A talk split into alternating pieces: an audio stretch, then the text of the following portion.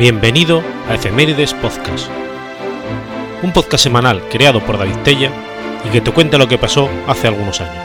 Episodio 263, semana del 28 de diciembre al 3 de enero.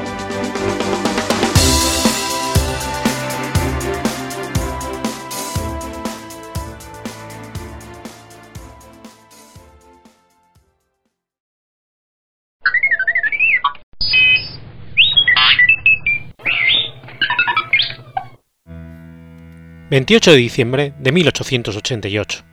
Nace Friedrich Murnau. Friedrich Wilhelm Murnau fue un director de cine alemán, uno de los más influyentes y valiosos directores de la era del cine mudo. Hizo más de 15 películas en Alemania, pero en sus últimos años rodó otras cuatro en los Estados Unidos, de un modo asimismo sobresaliente.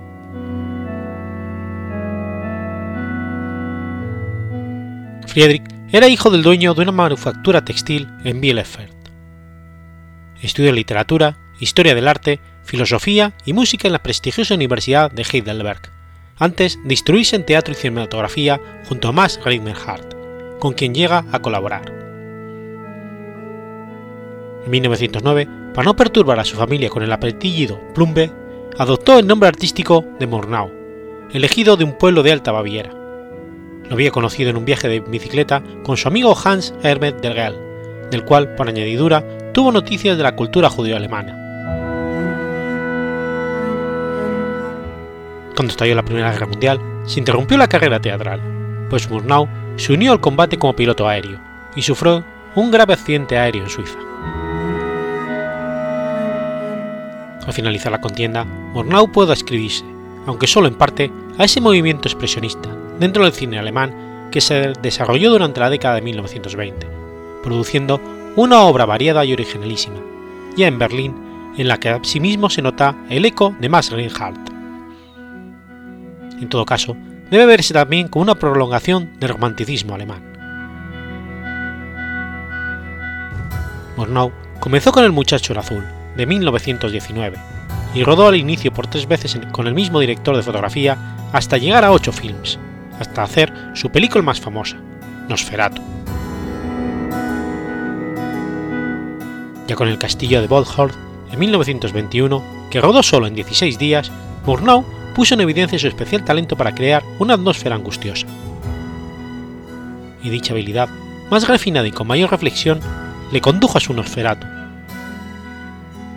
Esta era una adaptación peculiar de la célebre novela Drácula de Bram Stoker, lo que provocó la denuncia de su viuda por infringir los derechos de autor, pues no se pagaron los debidos derechos.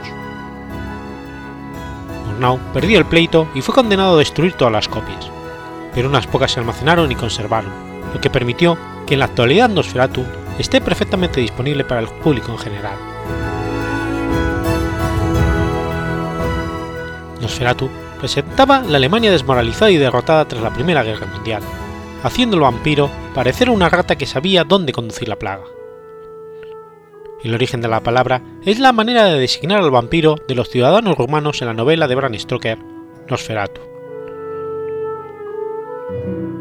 Nosferatu también suena parecido al griego Nosophoros, traducible como portador de plagas, posible raíz del nombre.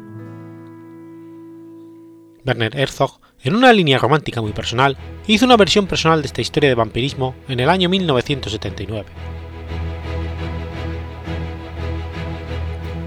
La siguiente película que dirigió fue El nuevo Fantomas.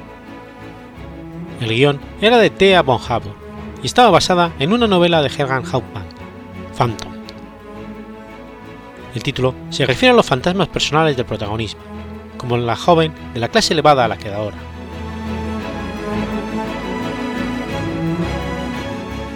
Casi tan importante como Sferatu, fue Der Lentermann de 1924, considerada como una de las mejores obras escrita por Karl Meyer y protagonizada por Emil Jannings. A menudo considerada la segunda mejor película de todos los tiempos por los críticos internacionales, la película introdujo la cámara de punto de vista subjetivo, donde la cámara ve como los ojos del protagonista, y los efectos visuales para presentar la alteración del estado psicológico de un personaje. Der letzte Mann es, con su tartufo, de 1926, el fin más ambicioso del director. En ambos casos, resalta el tema de la apariencia, pegada casi a la piel de sus personajes. The Letzte Man se asemeja más al teatro de cámara alemán, que es lo que impone un relato pausado. En Tartufo, basado en la comedia de Molière, pero de un modo muy alemán, vuelve a trabajar con el mismo equipo, para narrar la hipocresía de un individuo presuntamente virtuoso que quiere adueñarse de una fortuna. Añadió al texto moleriesco un prefacio y un epígolo modernos, que actualizan la historia de Tartufo, pero que no son muy interesantes.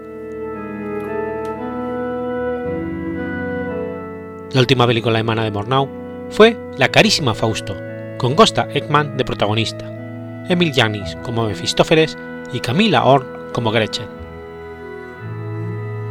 La película de Mornau imita el ritmo clásico de la historia de Fausto de la versión de Goethe, pero su narración es muy personal. Cuidado, tranquilo e innovador, la película contiene muchas imágenes memorables y efectos especiales alarmantes, con una cuidada atención a los claroscuros. La escena más llamativa presenta a Mefistófeles como una figura gigante y burlona, cornado y con alas negras, que se cierne sobre una ciudad sembrando de semillas de la plaga. Son especialmente sobresalientes las interpretaciones de Ekman de viejo, que se va rejuveneciendo a lo largo del fin, partiendo de un barbudo anciano a un apuesto joven, así como la del citado Jannings y de la prácticamente desconocida Camila Horn, que representa memorablemente a la trágica Gretchen. Murnau emigró a Hollywood en 1926, donde trabajó para 20th Century Fox. En el 27 realizó Amanecer, citada como una de las mejores películas de todos los tiempos, que recibió el primer Oscar a la mejor calidad de producción.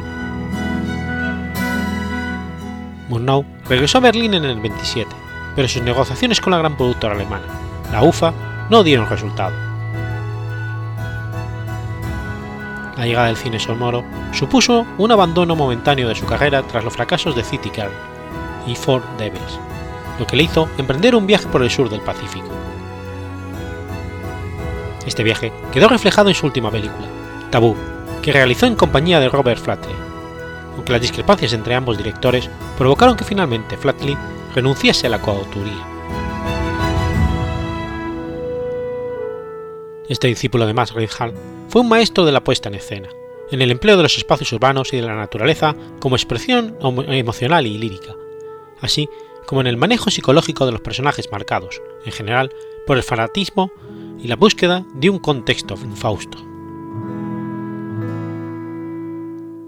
Es posible que de todos los directores, Murnau sea el que organizó el espacio de sus films de modo más riguroso y más inventivo, lo cual es propio de su gran cultura pictórica, que perfeccionó en sus estudios en Heidelberg. Poco después de la finalización del rodaje de su último film americano y antes del estreno, Murnau murió tras un accidente automovilístico en Santa Mónica el 11 de marzo de 1931. Fue enterrado en Alemania, en el cementerio de Standorf, cerca de Berlín, en el mausoleo familiar con sus padres y hermanos. En los años 70, la cripta fue profanada y el ataúd abierto, pero décadas más tarde sucedió algo peor. El 15 de julio de 2015 se descubrió que la entrada al mausoleo había vuelto a ser forzada.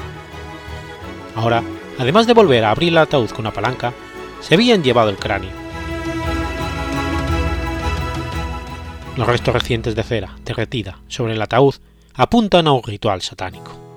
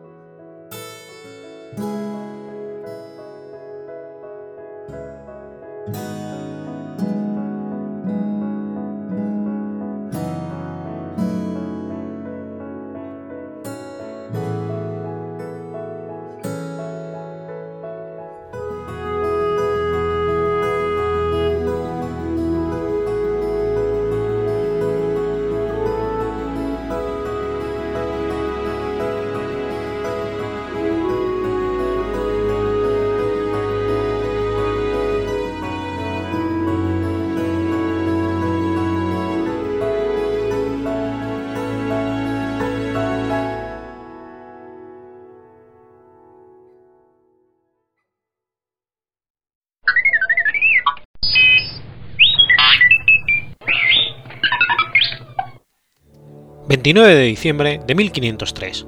Sucede la batalla de Garellano.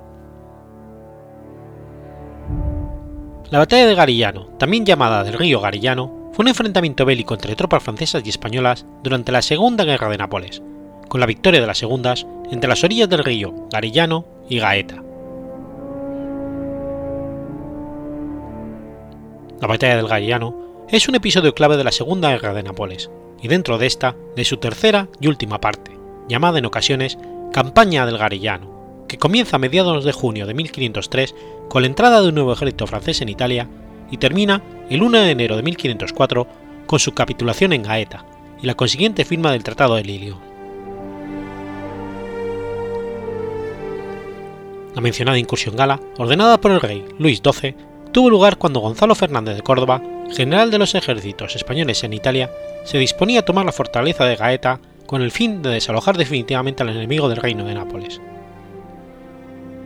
La nueva amenaza le obligó a realizar un repliegue táctico hacia el este del río Garellano, en cuyas cercanías ocupó varias plazas fuertes con lo que articuló un sistema defensivo para frenar el avance de los franceses. Cosa que logró hasta en tres ocasiones, las que frustró sendos intentos de aquellos de atravesar el río. A mediados de noviembre de 1503, los ejércitos español y francés se encontraban todavía separados por el río, la situación se había estancado y ambos contendientes ocupaban unas pocas posiciones cerca de la orilla, en terrenos pantanosos, enfangados e insalubres, y sufriendo la lluvia, el frío, las enfermedades, la, la demora en las pagas y el hambre. Esto último era más acuciante en el bando español, que tenía mayores dificultades para hacer llegar los suministros al frente, mientras que los franceses podían recibirlos desde el mar a través de su plaza fuerte de Gaeta. La situación durante las seis semanas anteriores, aproximadamente a la batalla, fue la de una guerra de trincheras, con escaramuzas y a la espera de un inminente final, o bien la retirada, o bien el enfrentamiento definitivo. A pesar de las adversidades, González de Córdoba estaba decidido a entablar combate en aquella ocasión en vez de retirarse y esperar la llegada del buen tiempo. Se ratificó en su intención tras la llegada de refuerzos desde Nápoles, y especialmente de las tropas de Bartolomeo de Albiano, ayuda esta fruto del acuerdo al que llegó Fernando el Católico con los Ornisi, y que venía a paliar en parte la inferioridad numérica de los españoles. Sin embargo, el plan que tenía en mente el gran capitán comenzaría por hacer creer a Saluzo que se retiraba, y días antes de la batalla realizó varios desplazamientos de tropas para simular que iniciaba un repliegue hacia el volupto. El marqués relajó entonces la vigilancia, movió soldados hacia retaguardia y permitió a los oficiales descansar en los pueblos vecinos. Incluso concertó una tregua navideña para los días 25 y 26, al término de la cual los franceses, que ya no esperaban ofensiva enemiga, seguían sin estar alerta, cosa que Córdoba aprovecharía para situarse en ciertos puntos claves y lanzar a continuación su ataque por sorpresa. La idea era cruzar el río mediante tres pontones ensamblados que ya estaban fabricando desde hacía varias semanas en el castillo de Mondragón, bajo las direcciones de Juan Lezcano. Las diversas piezas del puente se trasladarían en mulas hasta el lugar del cruce. La noche del 27, el ejército español estaba reunido cerca de Sesa, en un pueblo llamado Cintura, muy próximo al paso tendido con barcas encadenadas y controlado por los franceses, que daba acceso a, Triaito, en cuyas cercanías se situaba el Real francés. Al oeste, siguiendo el trazado de la vía Apia, también poseían los de Saluzo Mola, además de la fortificada Gaeta. Al sur de la desembocadura, la torre de Garellano, y al norte se concentraban en Vallefreda, Castelfore y Suyo. Sería cerca de esta última villa, desde la orilla opuesta, a donde se desplazarían los españoles por la noche para armar el puente y pasarlo al amanecer del día siguiente. Gonzalo de Córdoba, planeó dividir al ejército en tres cuerpos. De Albiano cruzaría rápidamente en vanguardia al de Garillano por los pontones para envolver por sorpresa a los franceses por su flanco izquierdo. Le seguiría después un cuerpo central con el propio Córdoba al frente. En cintura quedarían los hombres de Fernando de Andrade y Diego de Mendoza, para no levantar sospechas y atravesar el puente francés una vez ejecutada con éxito la operación anterior. La madrugada del 27 al 28 salieron de cintura Albiano y Córdoba, a los que se unió la expedición de Lezcano que partió de Mondragón. Al norte de la última posición cercana a Suyo, se escogió un tramo fluvial estrecho de poca profundidad, de orillas firmes y fuera de la vista del enemigo, y en él, antes de amanecer, trabajaron los hombres de Lazcano en el ensamblaje y fijación de los pontones. Al alba del día 28, los 3.000 hombres de Bartolomeo de Albiano cruzaron súbitamente el recién tendido puente. Le siguió el cuerpo central dividido a su vez en tres partes. Diego García de Paredes y Pedro Navarro al frente, de 3.500 rodeleros y arcabuceros. Después, la caballería pesada y ligera de Próspero Colonna. Finalmente, el gran capitán con 2.000 lanquenetes alemanes. La desprevenida guarniciones francesas de Suyo y Castelforte no pudieron detener la inesperada avalancha que se le vino encima y huyeron en el desbandado. Defendida por Ivo de Alegre, cayó con escasa resistencia. Hasta el final del día, incluso después de durante la noche, las tropas españolas se dedicaron a consolidar la posición y hostigar sin descanso a los franceses que escapaban. Córdoba pernoctó en Castelforte. Por la noche, Saluzzo recibió noticias de lo acontecido y convocó un consejo de guerra que resolvió retirarse a Gaeta. Era algo que el marqués ya había pensado hacer organizadamente, pero esta insospechada y repentina pérdida de un sector, en teoría tranquilo, le halló desprevenido y sin tiempo de planearla. Se hubo de realizar entonces en las peores condiciones posibles, de noche, deprisa, con un incesante acoso enemigo, durante una fuerte tormenta y sobre los barrizales que dificultaban sobremanera la marcha y el traslado de carros y piezas de artillería.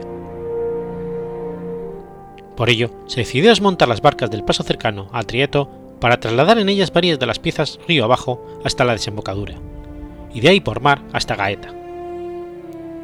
Sin embargo, acabaron hundiéndose por el fuerte oleaje en el Tirreno y algunas fueron capturadas por los españoles. La mañana del 29, las tropas españolas entraron en el ya abandonado Real francés. El gran capitán mandó reconstruir, en la medida de lo posible, la pasarela francesa sobre el Garellano y al tiempo iniciar la persecución de Saluz, ordenando a Colonna marchar de inmediato en vanguardia de ella. Para evitar el escape de los franceses, decidió envolverlos. Por ello, envió a Albiano por el norte, cubriendo todo el flanco lo izquierdo, para que después bajara por el oeste hasta Gaeta el embolsamiento se completaría con la formación de la ala izquierda española por parte de Andrade y Mendoza, que esperaban el tendido del improvisado paso para iniciar el avance más cercano a la costa. Poco antes de llegar a Mola, los hombres de Saluzo se toparon con un obstáculo natural a modo de cuello de botella. Debían atravesar una pequeña pasarela en un estrecho desfiladero, pero por la reciente crecida del río que salvaba, se había hecho sumamente insegura. Pierre Terrain que ya había sobresalido durante el resto de la campaña, y más recientemente la noche anterior, repeliendo desde la retaguardia los acuciantes ataques enemigos, decidió presentar batalla en el lugar con la caballería pesada de que disponía. A pesar de estar esta muy menguada en número, acometió con tanto ímpetu a la vanguardia de Colonna que se le enfrentó, que le hizo retroceder atropelladamente hasta topar con la columna de infantería, dirigida por Córdoba, que marchaba a continuación cundió el desconcierto entre las primeras filas de estas, compuestas por lanqueletes, que quedaron inmóviles sin saber cómo reaccionar. Mediante vehementes arengas y abriéndose paso a caballo entre ellos, el gran capital consiguió organizarlos en un cuadro para hacer frente al siguiente carga de caballería que lanzó Bayardo. No pudo el francés superar a los piqueros germanos, cuyas formaciones se caracterizaban por su robustez y disciplina, y perdió a la mayoría de sus hombres en el embate. Hacia la tarde, la llegada del frente de Andrade y Mendoza decantó la victoria hacia el lado español, a la vez que Albiano enfilaba ya el camino hacia Gaeta. Saluzzo se enteró de esto último y temiendo por ello quedar irremediablemente rodeado, ordenó una retirada general que se convirtió en una práctica en una caótica huida desesperada en la que perecieron o fueron hechos prisioneros cientos de soldados, que además abandonaron gran cantidad de material militar del que se apoderaron después los españoles. Por el contrario, Bayardo volvió a dar muestra de su arrojo, tenacidad y lealtad, luchando con bravura hasta que cayó en la noche, cubriendo así en parte a sus compañeros. Las tropas españolas recorrieron rápidamente los últimos kilómetros de la persecución, confluyendo en Mola y doblegando allá la débil oposición del genovés Bernardo Adorno, enviado por Saluzo solo para ganar algo más de tiempo y dando así fin a la batalla. Al día siguiente, la ciudadela de Gaeta, donde se refugiaron los últimos sobrevivientes, ya estaba cercada. Los franceses hicieron una oferta de rendición, que fue aceptada, y el 1 de enero de 1504, Saluzzo y el gran capitán firmaron la capitulación. En ella se establecía el intercambio de prisioneros y se permitía la libre salida, por mar o tierra, de las tropas francesas. A tal efecto, Gonzalo de Córdoba cedió dos carracas recientemente capturadas al enemigo, en las que viajaron Salud, los altos oficiales y cuantos otros soldados cupieron en ellas. El resto tuvo que hacerlo a pie. Tanto unos como otros sufrieron grandes penalidades en el trayecto. De entre los primeros, gran cantidad murieron a bordo a causa de la malaria contraída o las heridas de la campaña. Los segundos vivieron un tortuoso recorrido a lo largo de Italia. Fueron atacados por los lugareños en venganza por los saqueos y violencias a los que les habían sometido, padecieron el hambre y las enfermedades. Finalmente, solo regresó a casa aproximadamente un tercio del ejército francés. La victoria del Garellano tuvo importantes repercusiones militares y políticas. Expulsó definitivamente a los franceses con contundencia, y esto, junto con las derrotas sufridas en el Rosellón, hizo que Luis XII desistiera de continuar la guerra con España. Fin de enero, su embajador firmaba en Santa María de la Mejorada una tregua con los reyes católicos. El posterior Tratado de León con Fernando el Católico daba fin oficialmente a la Segunda Guerra de Italia, reconociendo al segundo la posesión del Reino de Nápoles. Con ello, mejoraba la situación política de España, que aseguraba su posición en Italia quedaba junto a Francia como el principal poder en dicha península, y entre ambos varios estados notablemente menos fuertes que ellos.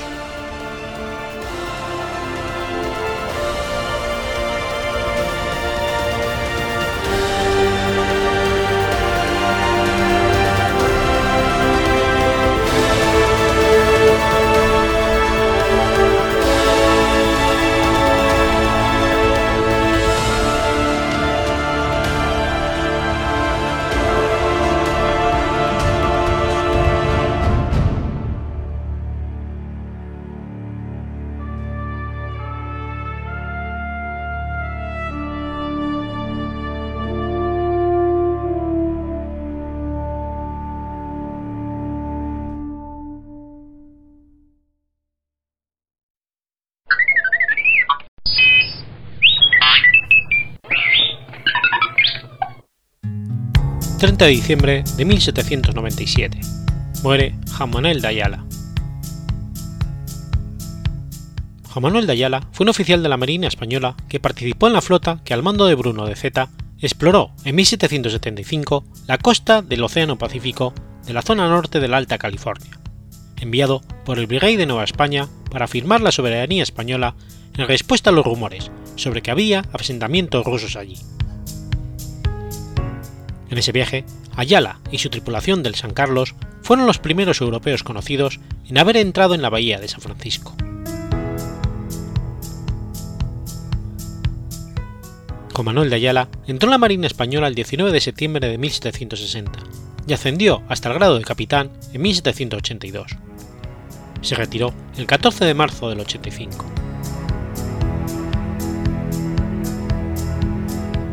A principios de la década de los 70, las autoridades españolas ordenaron la exploración de la costa norte de California para comprobar si había asentamientos rusos en la costa de California y para examinar el puerto de San Francisco. Fernando Rivera y Moncada había indicado la posibilidad de realizar una visión en lo que ahora es San Francisco, y ya se había enviado una expedición por tierra para establecer la soberanía española sobre este área bajo el mando de Juan Bautista de Anza. Ayala, teniente por aquella época, fue uno de los elegidos para la expedición naval. Ayala llegó a Veracruz en agosto de 1774 y marchó hacia la Ciudad de México para recibir órdenes del virrey, Fray Antonio María de Bucareli y Ursúa. Bucareli le envió a San Blas donde tomó el mando de la goleta Sonora, que formaba parte de una flota a las órdenes del general Bruno de Zeta, que mandaba la fragata Santiago. La flota partió de San Blas a principios de 1775. Sin embargo, cuando acababan de abandonar San Blas, el comandante del paquebote San Carlos, Miguel Manrique, se puso enfermo. Si bien algunas fuentes dicen que se volvió loco. A Ayala se le ordenó que tomara el mando de esta nave, volviera a San Blas y dejara el desafortunado Manrique a regresar y regresar a la flota, a la que alcanzó al cabo de unos pocos días.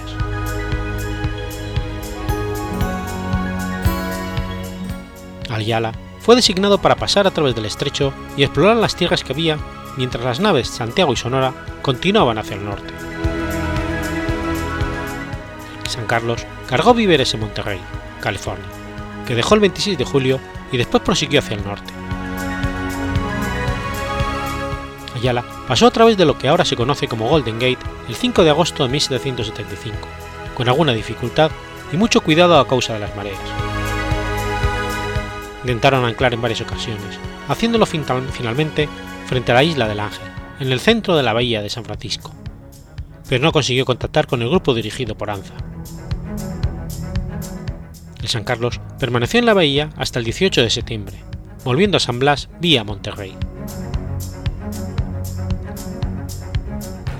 El informe de Ayala al virrey incluía información detallada sobre la geografía de la bahía, destacando sus ventajas como puerto especialmente por la ausencia de molestas nieblas que ocurrían diariamente en Monterrey, y porque la niebla en San Francisco apenas alcanzaba la entrada del puerto y una vez en el interior, era, el tiempo era prácticamente despejado, así como por la amabilidad de los nativos de la zona.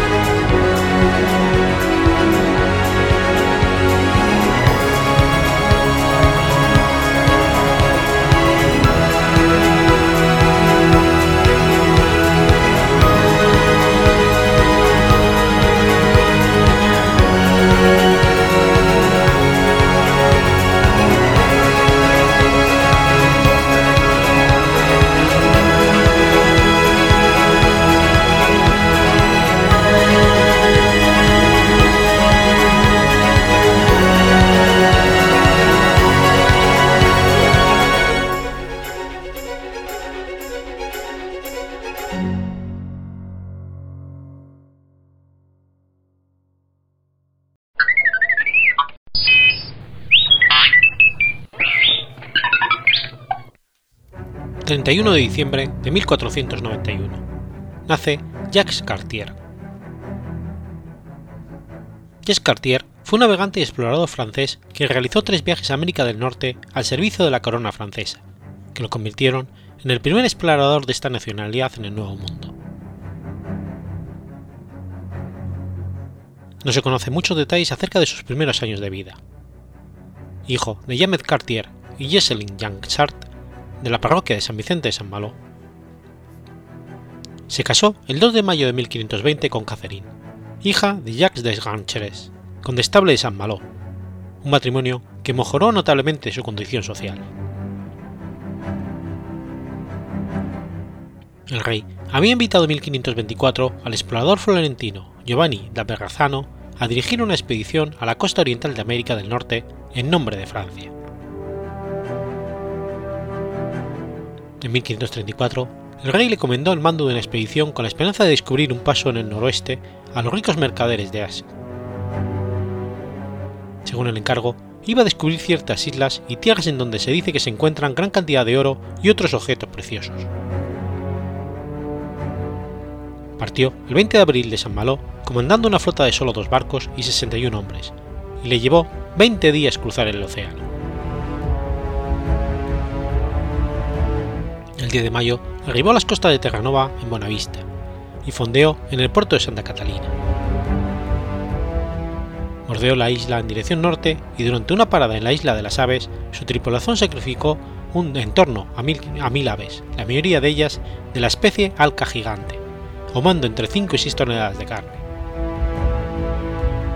Siguió hacia el norte y encontró el estrecho de Belle Isle, por el que se internó en dirección suroeste, accediendo al interior del Golfo de San Lorenzo. Costeó la isla de Terranova por su vertiente occidental, descubriendo el archipiélago de las Islas de la Magdalena. Siguió después en dirección suroeste hasta llegar a la isla de Príncipe Eduardo, y después bordeó la costa oriental de la península de Gaspersia. Cartier tuvo el primero de dos encuentros con los pueblos aborígenes de Canadá en el lado norte de la bahía de Chaleur, seguramente con Micmacs, unos breves encuentros en los que realizó algún intercambio comercial. Su tercer encuentro tuvo lugar en las costas de la bahía de Gaspé, con un grupo de iroqueses de San Lorenzo, donde el viernes 24 de julio plantó una cruz de 10 metros con las palabras Viva el rey de Francia, y tomó posesión del territorio en nombre del rey. El cambio en su estado de ánimo era una clave indicación de que los iroqueses entendieron las acciones de Cartier. Se ganó con sus regalos a los dos hijos del jefe de Anacona, Domagaya y Tagnoagui, y los retuvo contra su voluntad en el barco. Cartier escribió que por ellos le dio a la región donde fueron capturados el nombre de Onguedo. El jefe de los nativos a disgusto llegó a un acuerdo con que podría llevar a sus hijos como rehenes con la condición de que regresasen con productos europeos para el comercio. Cartier partió y tras rodear casi por completo la isla de Anticosti, a la que bautizó como Isla Asunción, siguió cabotando por la costa septentrional del Golfo de San Lorenzo en dirección noroeste. Alcanzó nuevamente el estrecho de Belle Isle y ya en el océano emprendió el camino de regreso a Francia, llegando a San Malo el 5 de septiembre de 1534, después de una contratravesía de 21 días, seguro de que había llegado a la costa asiática.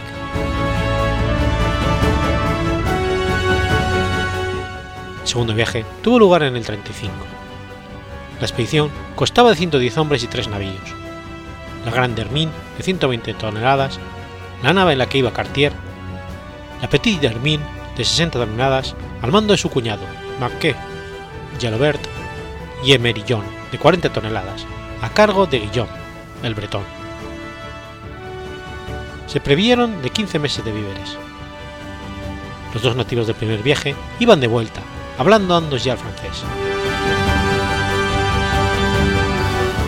Partieron el 19 de mayo y volvieron a realizar la misma travesía del primer viaje, aunque desde el inicio los barcos fueron separados por las tormentas. Arribaron a la isla de los pájaros y de nuevo se internaron por el estrecho de Belle Isle, esta vez bordeando la costa septentrional y cruzando el estrecho de Jacques Cartier, entre la isla de Anticosti y el continente. En Anticosti, los tres barcos se reunieron de nuevo, y gracias a los consejos de los dos nativos lograron navegar retomando el estuario de San Lorenzo y después el curso del río San Lorenzo, descubriendo que se trataba de un río al comprobar que el agua era dulce. El 7 de septiembre llegaron frente a la aldea iroquesa de Standacona. Allí volvió a reunirse Cartier con el jefe de Anacona, que trató de disuadir a los franceses de seguir remontando el río, ya que quería conservar el monopolio del comercio fluvial. Cartier no aceptó y liberó a los dos hijos y decidió seguir sin guías ni intérpretes.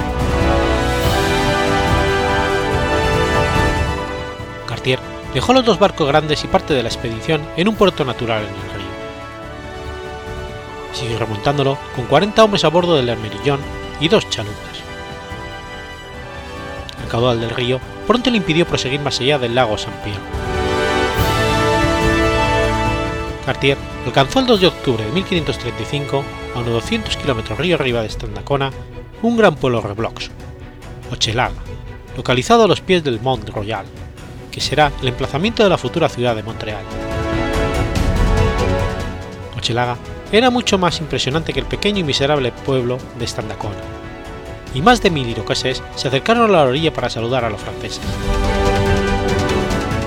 La población estaba rodeada por una triple empalizada circular de madera. Tenía una sola puerta de acceso y contaba con unas 50 casas comunitarias. El sitio de su llegada ha sido identificado con total confianza como el comienzo de Saint-Marie Shoal, donde está el puente que lleva su nombre. La expedición no pudo seguir allí adelante, ya que el río estaba bloqueado por una zona de rápidos. Tan seguro estaba Cartier de que el río era el paso del noroeste, que los rápidos era todo lo que le impedía seguir navegando y llegar a China, que los bautizó con el nombre de los rápidos de Lanchín. El jefe de la aldea afirmaba que era posible seguir remontando el río hacia el noroeste durante tres lunas, y desde el río de los Utahuay dirigirse hacia el norte y penetrar en una zona en la que la plata estaba en abundancia. Tras pasar dos días en el pueblo Ochelega, Cartier volvió hasta Nacona el 11 de octubre. No se sabe exactamente cuándo se decidió pasar el invierno del 35 allí, y, por, que por entonces ya era demasiado tarde para volver a Francia. Cartier y sus hombres se prepararon para el invierno construyendo el fuerte Santa Cruz, levantando casas con dobles paredes rellenas de borra, y haciendo copio de leña y salando caza y pesca. Este campamento sería el origen de la ciudad de Quebec. Las relaciones con los iroqueses fueron buenas, a pesar de algunos desacuerdos sin importancia que nunca llegaron a desembocar en actos violentos.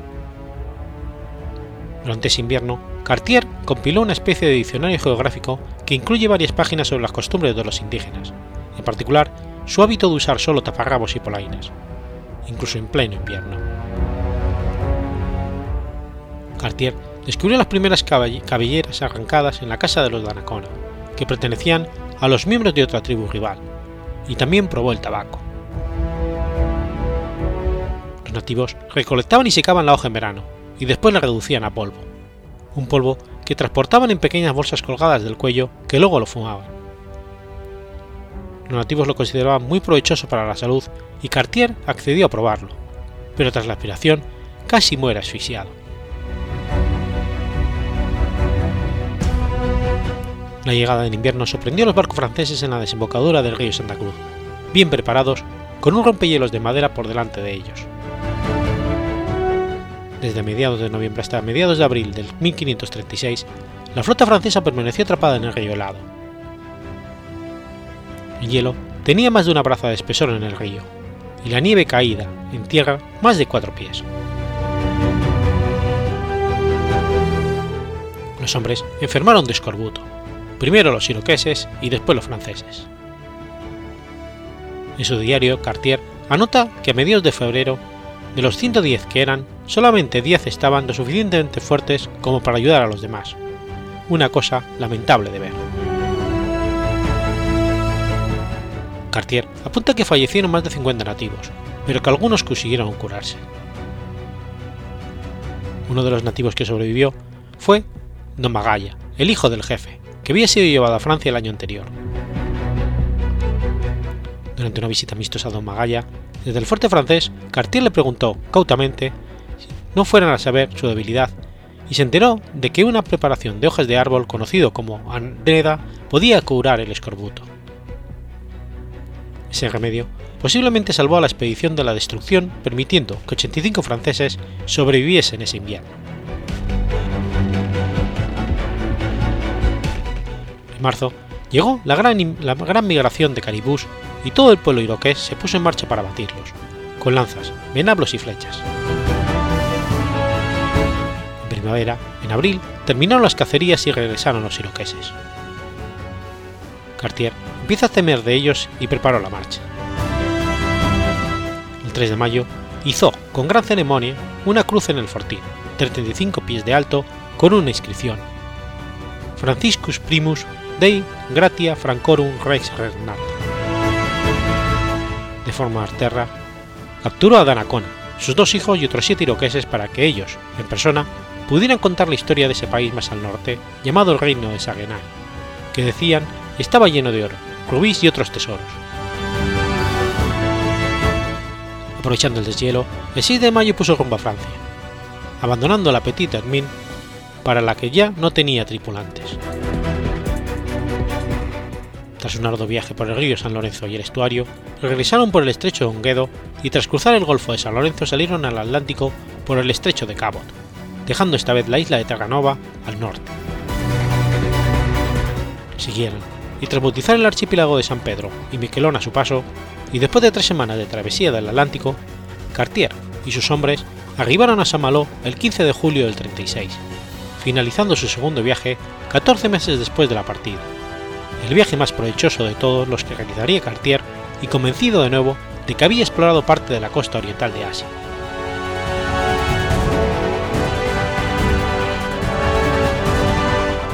Anacona comprendió qué era lo que estaban buscando los franceses. Oro, gemas, especias y les describió lo que deseaban escuchar. El mitológico reino de Saguenay.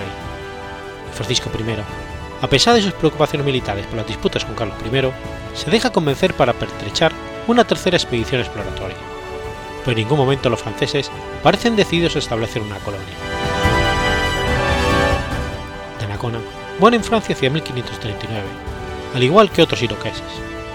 Otros se casaron y ninguno volvería a su tierra.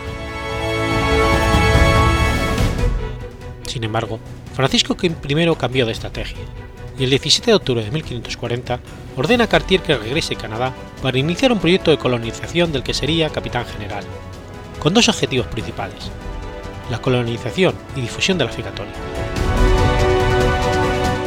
Sin embargo, el 15 de enero del 41, Cartier fue sustituido por Jean-François de Roquet de Roberval, un corredor de hugonotes y amigo personal del rey, que fue nombrado primer teniente general del Canadá francés.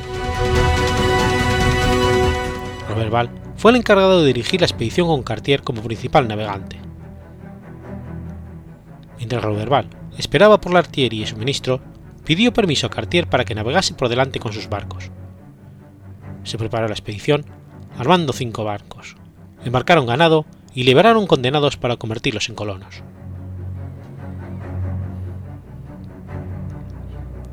El 23 de mayo, Cartier zarpó de San Malo en su tercer viaje con esas cinco naves. Esta vez se había olvidado cualquier idea de encontrar un paso hacia el oriente y los objetivos eran ahora encontrar el reino de Saguenay y sus riquezas, y establecer un asentamiento permanente a lo largo del río San Lorenzo. Tras una calamitosa travesía, consiguió arribar esta Dacona en agosto, llegando de nuevo a la aldea tras tres años de ausencia. El reencuentro fue cálido a pesar del anuncio de la muerte de Daracona pero luego las relaciones se deterioraron hasta el punto de que Cartier decidió instalarse en otro sitio.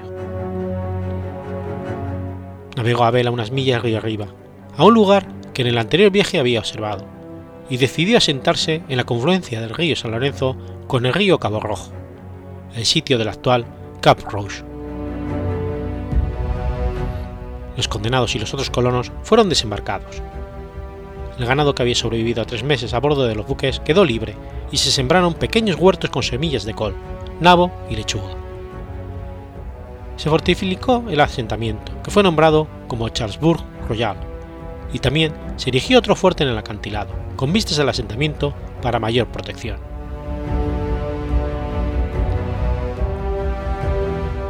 Llegó el invierno sin la presencia de Roberval ni el resto de la expedición. Mientras tanto, Cartier fue acumulando lo que creía era mineral de oro y diamantes en sus negociaciones con los hurones, que aseguraban haberlo recogido en las proximidades. Dos de los buques fueron enviados a casa con algunos de esos minerales el 2 de septiembre, y una vez llegado, los expertos informaron de que habían traído solamente pirite y cuarzo, sin ningún valor.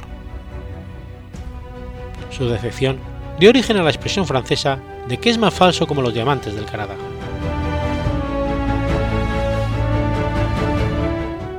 Haber fijado tareas para todos, Cartier dejó el fuerte el 7 de septiembre y partió con un bote a la búsqueda del reino de Saguenay. Habiendo llegado otra vez a Ochelaga, el mal tiempo y los numerosos rápidos le impidieron continuar hasta el río Ottawa.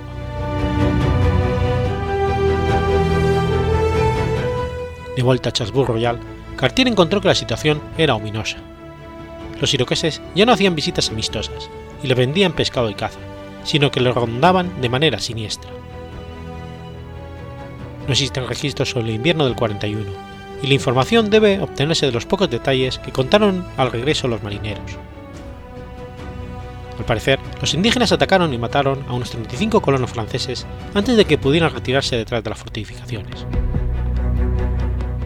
A pesar de que el escorbuto fue curado con el recurso natural, la impresión es de miseria general, y Cartier siente la creciente convicción de que no había manos suficientes ni para proteger su base ni para ir de nuevo en busca del reino de Saguenay. Cartier decide regresar a Francia a principios de junio de 1542, y en el viaje de vuelta encontró a Roberval y sus barcos a lo largo de la costa de Terranova, cuando Roberval dejaba a Margarita de la Roquette. A pesar de la insistencia de Roberval de que lo acompañase de vuelta a Saguenay, Cartier desapareció al amparo de la oscuridad y siguió hacia Francia, convencido que en sus buques había gran cantidad de oro y diamantes. Llegó allí en octubre, en lo que resultó ser su último viaje. Mientras tanto, Roberval tomó el mando en Charlesbourg Royal, pero la, la, colonia fue abandonada en el 43 y después de que las enfermedades, el mal tiempo y los nativos hostiles llevaran a los aspirantes a colonos a la desesperación. Decepcionado, Cartier se retiró a su residencia de Limón, cerca de San Malo, donde alcanza la consideración de sabio al que se consultan muchas cosas y del que se utiliza su conocimiento del portugués. Murió a causa de la peste que golpeó la ciudad en 1557, probablemente a la edad de 65 años. Sus restos, reencontrados en 1944, descansan en la Catedral de San Malo.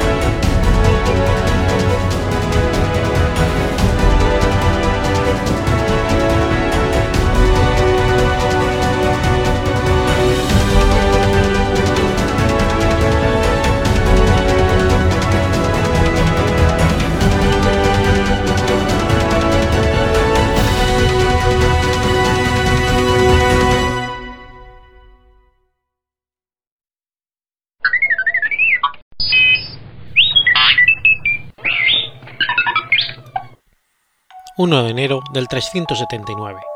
Muere Basilio el Grande.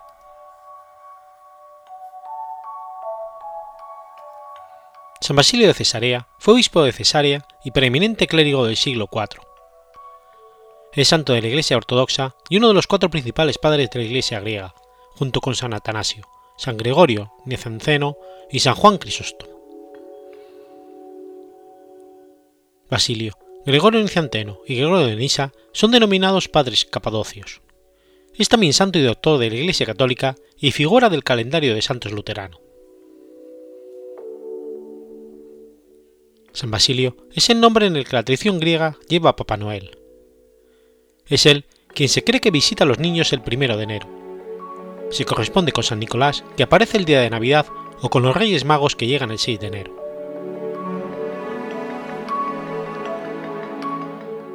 Basilio nació alrededor del año 330 en Cesarea, Capadocia. Provenía de una familia acomodada y piadosa en la que hubo varios santos, entre ellos están su padre, también llamado Basilio, su madre Emilia, su abuela Macrina la mayor, hermana Macrina la joven, y hermanos Gregorio de Nisa y Pedro de Cesarea, que llegó a ser obispo de Sebaste. Cuando aún era un niño, su familia se trasladó al Ponto, pero pronto volvieron a Capadocia, a vivir con familiares de su madre, y según parece, estuvieron al cuidado de su abuela Macrina. Habido de saber, se trasladó a Constantinopla. Vivió allí y en Atenas unos cuatro o cinco años. En este último lugar tuvo como compañero de estudios a Gregorio Nizanceno, y entabló amistad con el que llegaría a ser emperador Juliano el Apóstata. Ambos estuvieron profundamente influenciados por Orígenes. Entre ambos escribieron una antología llamado Philocopil. Fue en Atenas donde comenzó a pensar seriamente en la religión y se decidió a buscar a los más famosos santos eremitas de Siria y Arabia para aprender de ellos el modo de alcanzar un estado de ferviente piedad y mantener su cuerpo sometido mediante el ascetismo, lo que solía denominar vida filosófica. Después de esto, lo encontramos al frente de un convento cerca de Arnesi, en el Ponto, donde su madre, Emilia, ya viuda, su hermana Macrina y otras mujeres se dedican a una piadosa vida de oración y obras de caridad. Eustasio de Sebaste ya había trabajado en Ponto a favor de una vida anacoreta, y Basilio lo reverencia por ello, a pesar de que, de que diferían sobre algunos aspectos dogmáticos, lo que poco a poco fue distanciándoles. Tomando partido desde el principio, y en el concilio de Constantinopla con los homoasianos, Basilio coincidió especialmente con los que superaron la adversión de homousinios oponiéndose al arrianismo, y de este modo aproximándose a Atanasio de Alejandría. Al igual que Atanasio, se opuso también a la herejía macedonia. Asimismo, se distanció de su obispo, Dionisio de Cesarea, que únicamente había suscrito la forma de acuerdo de Nicea, y, con el que se reconcilió solo cuando éste estaba a punto de morir. Fue ordenado presbítero de la iglesia de Cesarea en el 365. Su ordenación fue probablemente consecuencia de los ruegos de sus superiores eclesiásticos que deseaban utilizar su talento contra los arrianos, ya que en esa parte del país eran numerosos y gozaban del favor del emperador arriano Valente, que reinaba en esta época en Constantinopla.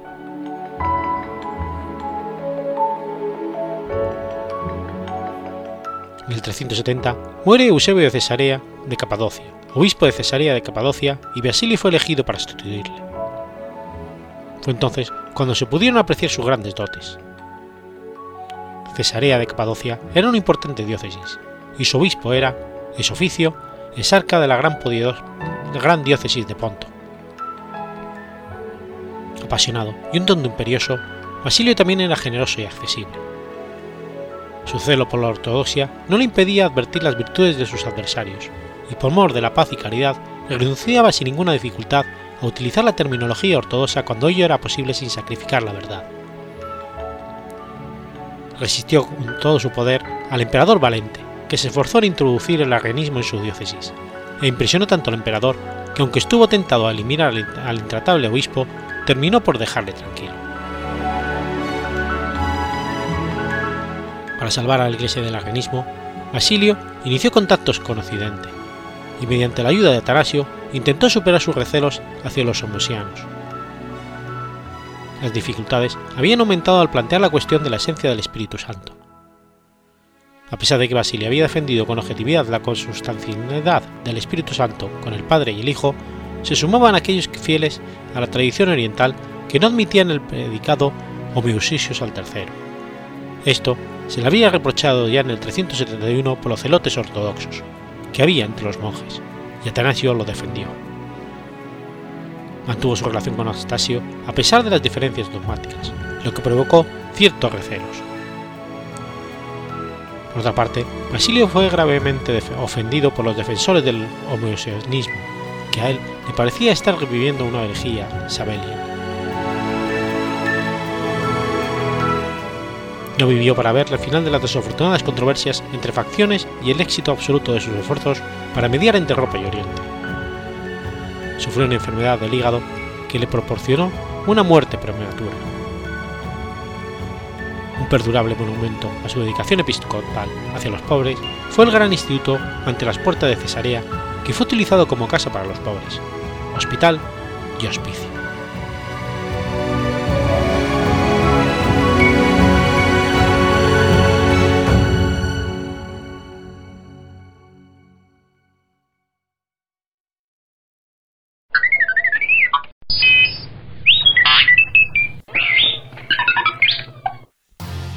2 de enero de 1614.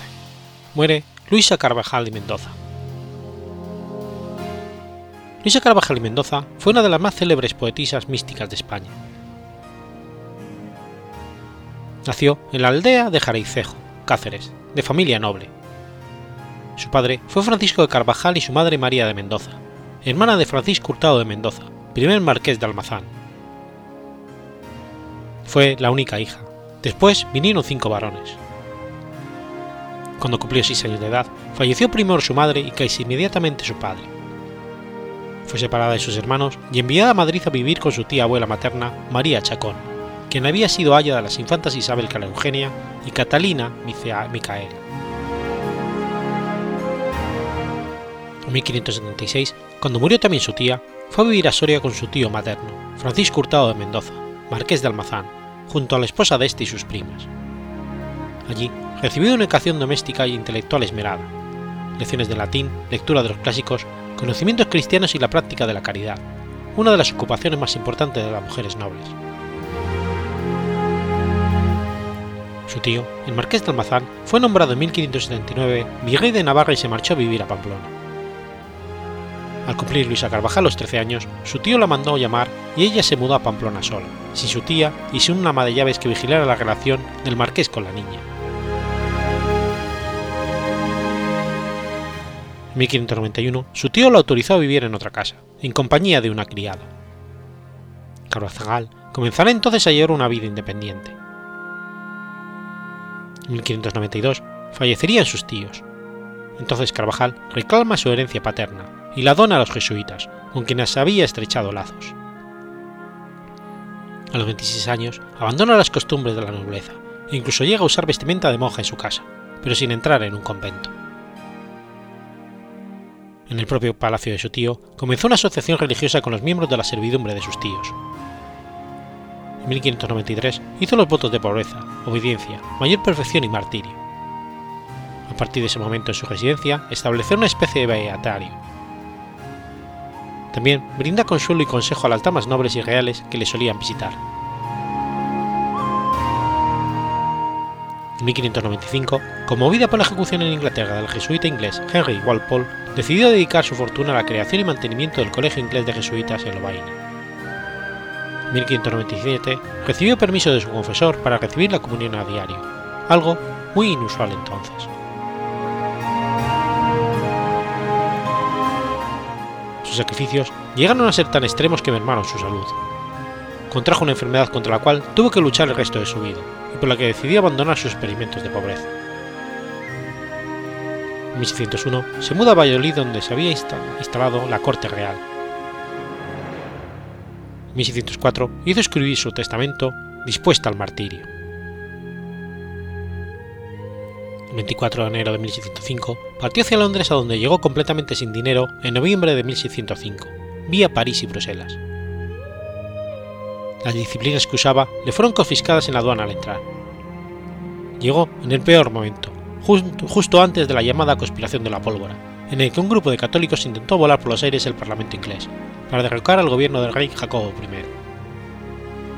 En esta época, Carvajal se dedicó a la, peligrosa tarea de proteger a estos acusados.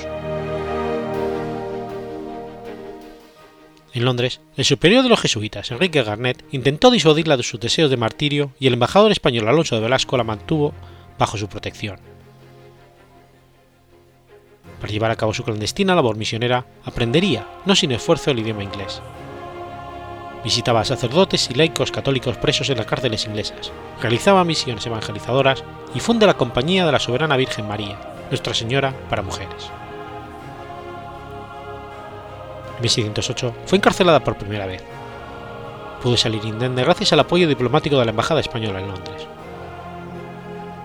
Tras su liberación, se dedicó a recoger los miembros amputados de los católicos, ejecutados por descuartizamiento. Ella misma los adecentaba y guardaba en cajas de plomo como reliquias. El 9 de diciembre de 1610, la dama española doña Luisa de Carvajal proveyó un banquete en la prisión de Newgate para 20 condenados católicos, entre los que se encontraba el monje benedictino católico John Roberts. En el agasajo, ella presidió la mesa y John Roberts fue el invitado de honor. Al día siguiente, él fue colgado y descuartizado en Timor. Carvajal pudo recuperar un dedo que se conserva en la abadía de Downside. En 1613, el arzobispo de Canterbury, George Abbott, la hizo encarcelar por segunda vez junto a tres de sus compañeras, debido a que algunos creían que estaba conspirando contra el rey Jacobo I y su parlamento. En pleno invierno, Luisa Carvajal salió enferma de la cárcel. Falleció en casa de Gondomar el 22 de enero del 1614, el mismo día que cumplía los 48 años de edad.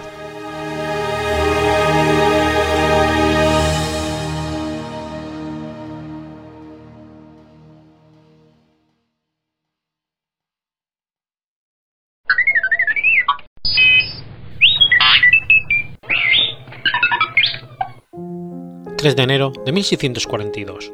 Nace Diego Morcillo. Diego Morcillo Rubio de Auñón y Robledo era un religioso trinitario español. Nació el 3 de enero de 1642 en Villarrobledo, Reino de Toledo, siendo hijo de Alfonso Morcillo Rubio de Auñón y María Manzano. A temprana edad ingresó en la Orden de los Trinitarios Descalzos de la ciudad de Toledo realizó estudios de filosofía y teología en la Universidad de Alcalá, llegando a ocupar el puesto de profesor. Su fama sobre su enorme cultura y agudeza intelectual fue creciendo hasta llegar a oídos del rey.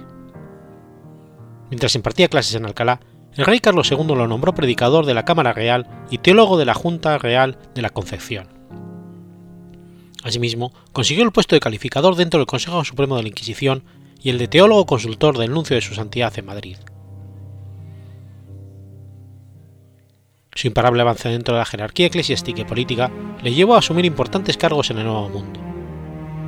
Así, el 21 de noviembre de 1701 fue nombrado obispo de León, en Nicaragua. Pero antes de tomar posesión y habiéndose ya puesto en camino hacia aquella diócesis, fue nombrado sobre el 14 de mayo de 1708 obispo de La Paz. Más tarde, sería designado como arzobispo de La Plata el 21 de marzo de 1714 y finalmente arzobispo de Lima el 12 de, mayo de 1723.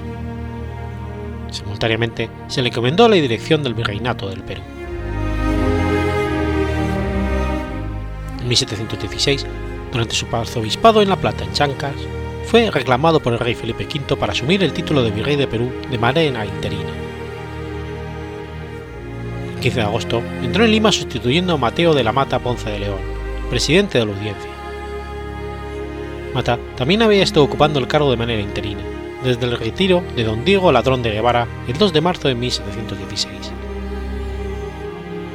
Morcillo ocupó este puesto hasta el 5 de octubre, cuando el cargo fue asumido por Carmín Nicolás Cariócolo.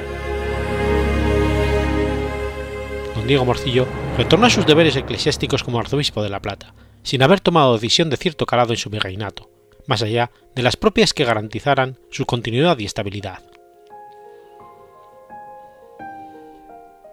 Al final del mandato Caracolo, Morcillo recibió de nuevo el encargo del rey de ocupar la sede vacante, esta vez como titular. Entró solemnemente en Lima y ocupó el cargo el 26 de enero de 1720. El Cabildo Metropolitano le ofreció una misa de acción de gracias en la catedral, durante el cual pronunció un sermón laudatorio del canónigo Vicente Ortín de Foronda, y Pedro de Peralta Barbueno pronunció un discurso en su elogio durante el recibimiento que le tributó la Universidad de San Marcos.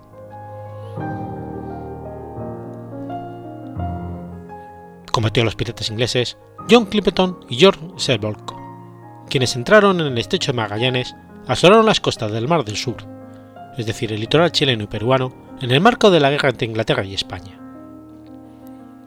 Kipleton apresó el galeón en el que venía de Panamá su viejo enemigo José Antonio de la Roca y Carranza con su familia, En Nicoya dejó libre a la esposa del marqués y regresó a las costas peruanas donde bombardeó Arica en febrero de 1721, antes de retirarse rumbo a Oceanía, llegando hasta las Islas Marianas donde logró fugar al marqués. Cerca de las Islas Filipinas, Clipperton fue reducido por navíos españoles y se presume que terminó ahorcado.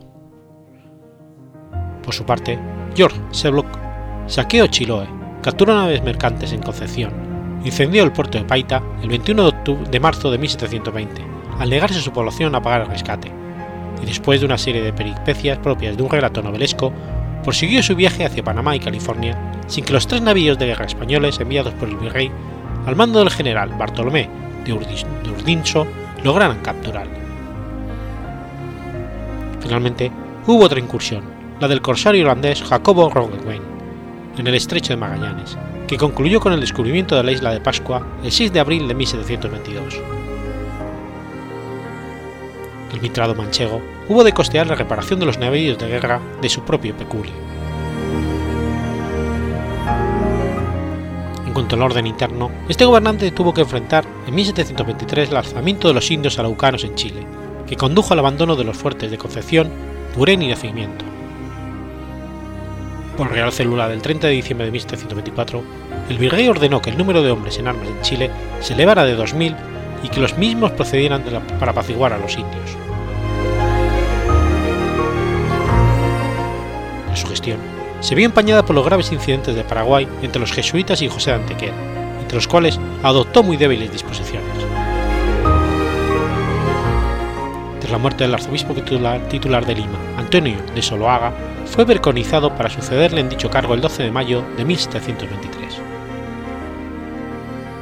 Tomó posesión de su sede el día 18 de diciembre y en atención a su ardua y fatigosa labor como virrey, tuvo que delegar parte de su responsabilidad en el máximo puesto religioso a su sobrino Pedro Morcillo Rubo de Oñón, a quien nombró obispo auxiliar de Lima.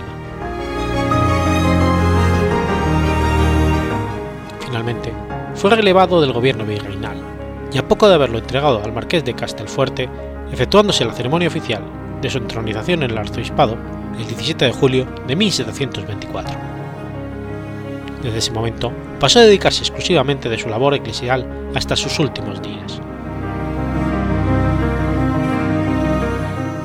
Vivió austeramente y se destacó por su prodigalidad en la distribución de limosnas, pero como virrey y como arzobispo distinguióse también por el celo que puso en el envío de donativos para la corona, y se dijo en su tiempo que a ello debió su exaltación a los altos cargos que ocupó. El arzobispo Morcillo falleció en su sede de Lima el 11 de marzo de 1730, a la edad de 88 años, y fue sepultado en la cripta de la Catedral de Lima. Algunos lustros más tarde, sus restos fueron reubicados en la capilla que lleva su nombre en el mismo templo y que actualmente se encuentra en proceso de restauración.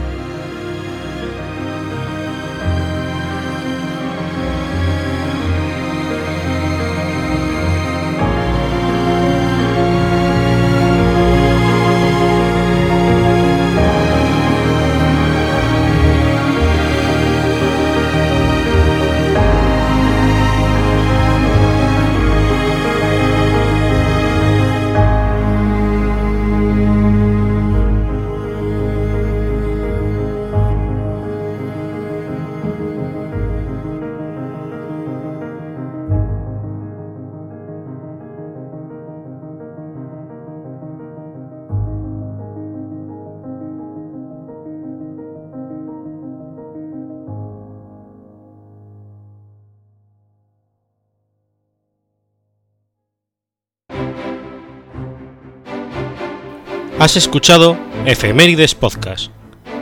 Si quieres ponerte en contacto conmigo, puedes hacerlo por Twitter a la cuenta arroba efemeridespod o mi cuenta personal, arroba telladavid, o por correo electrónico a la dirección efemeridespod.gmail.com. También puedes visitar la página web efemeridespodcast.es. Y recuerda que puedes suscribirte por iTunes y por iBox, y tienes un episodio nuevo cada lunes.